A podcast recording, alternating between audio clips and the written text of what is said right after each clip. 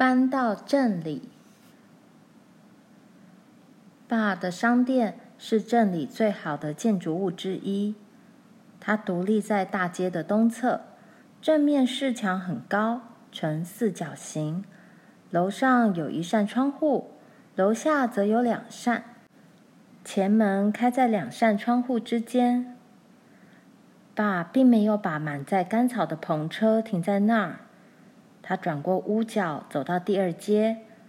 其实第二街只是一条路而已。他把篷车架到商店后面的单顶小屋门口，那边有一个很好的木造马厩。马厩旁已经有一座干草堆。在马厩和干草堆再过去一点的第二街上面，罗兰看到了一幢用新木板建造的新房子。爸的马厩和商店早已在风吹雨打中变成了灰色，就像大街上其他的一样。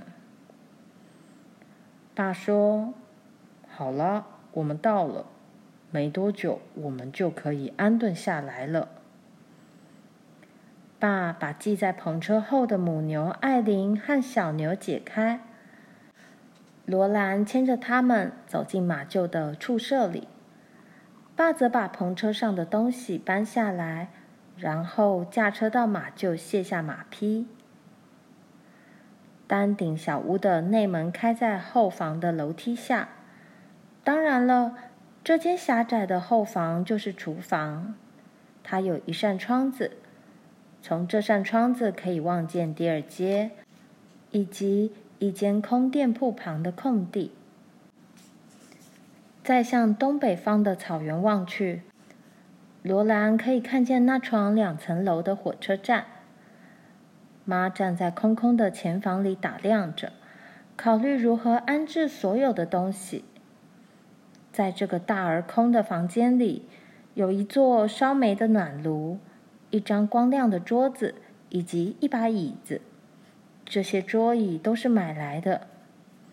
罗兰惊讶地问。哎呀，这张桌子和椅子是哪里买来的？妈说：“是爸的。卡罗法官的新同事有张桌子，所以卡罗法官把他的旧桌椅和这座烧煤的暖炉给了爸，当做是一部分租金。这张桌子有抽屉，在一个可以拉出、弯下或推上去的奇妙伸缩盖下。”还有档案分类隔间，这个桌盖是用一条条狭窄的木板做成的。当桌盖推起来时，桌盖就会隐藏起来。妈说：“我们把摇椅放在另外一个窗边，这样玛丽在下午就可以晒到太阳。我也可以在太阳下山前念书给大家听。我们先做这件事，玛丽。”这样你就可以坐下来管住葛丽丝，不会让她妨碍我们了。妈和罗兰把摇椅放在窗边，接着他们把桌子搬进门里，放在暖炉和厨房的门间。妈说：“在这儿吃饭会很暖和。”罗兰问：“我们现在把窗帘挂起来好不好？”这两扇窗。就像是朝里面看的两只奇怪的大眼睛。街上有陌生人走过，街的对面耸立着炯炯逼人的商店建筑物。福乐的五金店就在那里，五金店旁边是杂货店，鲍威尔的裁缝店，罗夫托斯的杂货铺、干货店以及一般商品店。妈说：“好的。”越早挂上越好。他取出西洋布做的窗帘，跟罗兰一块儿把窗帘挂上。他们挂窗帘时，有辆篷车从窗前经过。突然，有五六个男孩子跑到第二街上。过了一会儿，又跑来五六个女孩子。妈说：“学校放学了，你跟玲玲明天去上学。”他的语气非常高兴。罗兰什么也没说。没有人知道他多怕遇到陌生人。没有人知道他必须跟陌生人见面时心跳得有多快，胃里怎么又慌又空。他不喜欢镇上，他也不想去学校。他必须去上学，实在太不公平了。玛丽想当老师，却因为瞎了不能当。罗兰不想教书，可是为了让妈高兴，他必须去做。也许他这一生都要走进陌生的人群中，教陌生的孩子念书。他会永远害怕，却又绝不能表现出来。不要。爸说过，他绝不可以害怕，所以他就不需要害怕。即使害怕会杀了他，他也要勇敢面对。然而，就算他能克服恐惧，他也无法喜欢陌生人。他知道动物的行为举止，也了解动物的思想，但是对人却永远没有把握。总之，窗帘可以防止陌生人朝里面张望。现在，玲玲已经把没有扶手的椅子放在桌子四周了。地板是光滑干净的松木做的。当罗兰和妈在每一个门口放上一块手织地毯时，这间大房子顿时显得非常悦目。爸在厨房架设煮饭用的炉灶，他把炉灶排烟管结合在一起，弄得又直又牢。然后他把干货木箱做的碗橱搬进来，放在门口另一面的墙边。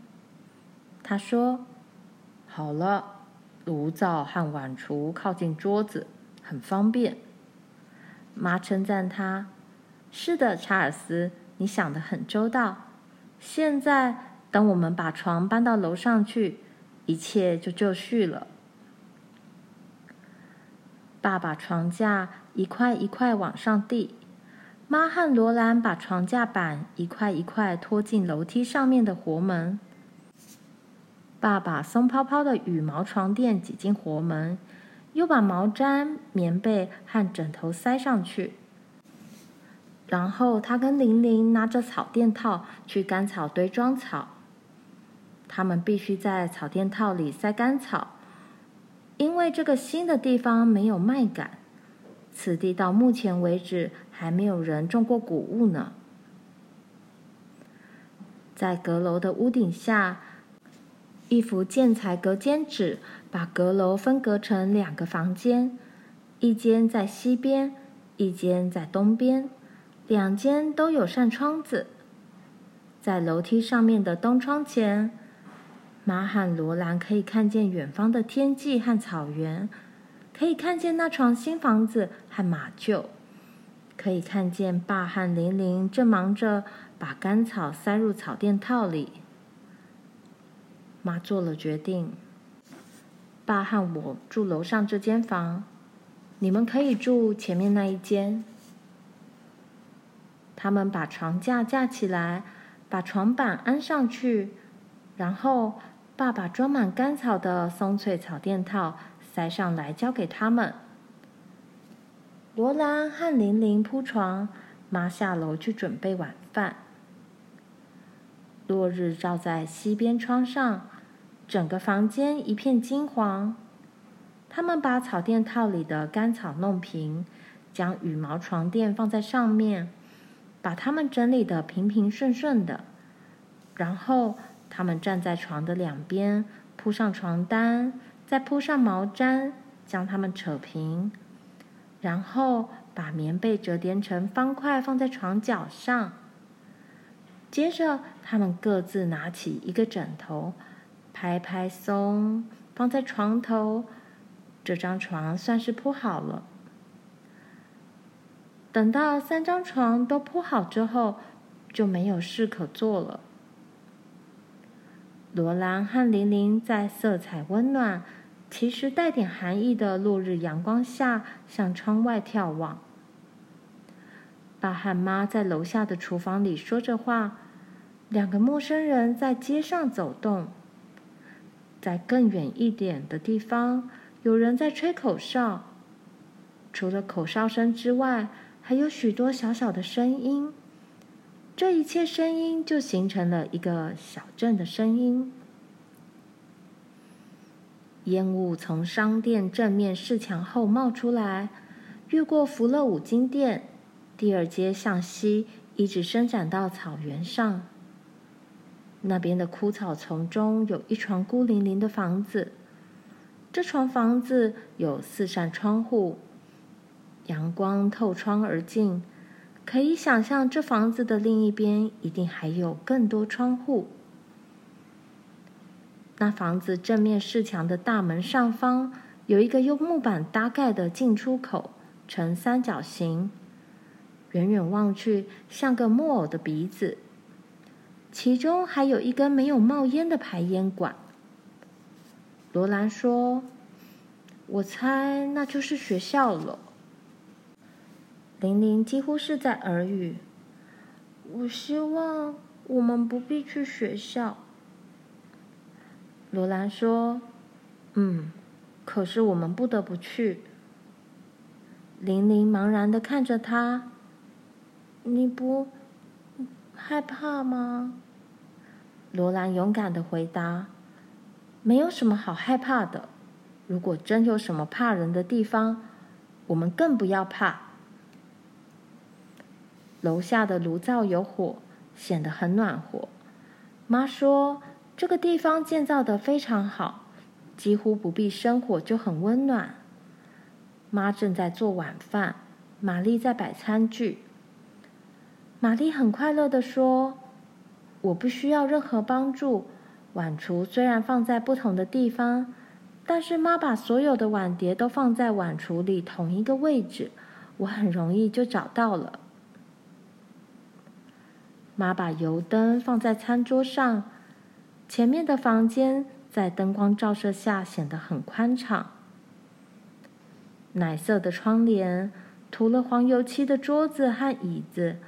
摇椅里的软垫、碎布地毯以及红色的桌布，加上地板、墙板以及天花板的松黄色泽，一切看起来都很舒服。地板和墙板非常紧密坚固，一点冷风也透不进来。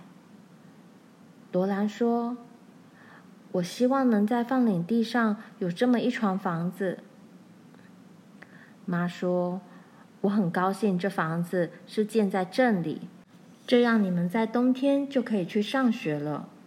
如果天气不好，你们无法每天从放领地走到镇里来的。”爸说：“住在这里一定可以买到煤炭和生活用品，我很满意。煤炭能够供应稳定的热力，绝对胜过燃烧杂木。”我们要在小屋里准备足够的煤炭，好度过任何大风雪。而且我随时都可以从木材厂得到更多的煤炭。住在这里，我们不会有缺乏日用品的危险。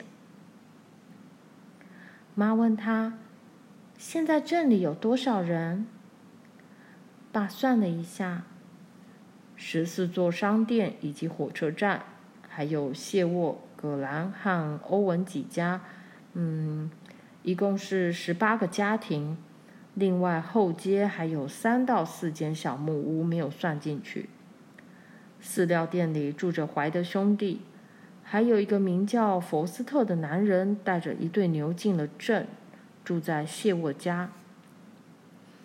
把这些人全部算进去，镇上一定有七十五到八十个人。